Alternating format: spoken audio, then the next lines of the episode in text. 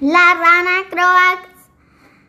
Las ranas viven en las charcas y en las orillas de los ríos.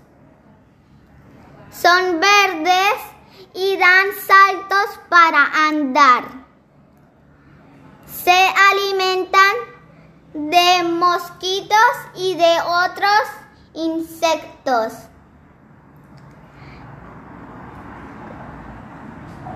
Los cazan con su larga lengua en invierno. Las ranas se esconden debajo de la tierra para dormir y no salen hasta que llega el verano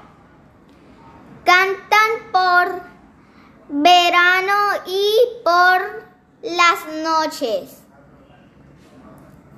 En el alto de la montaña hay una casita blanca de tejas rojas.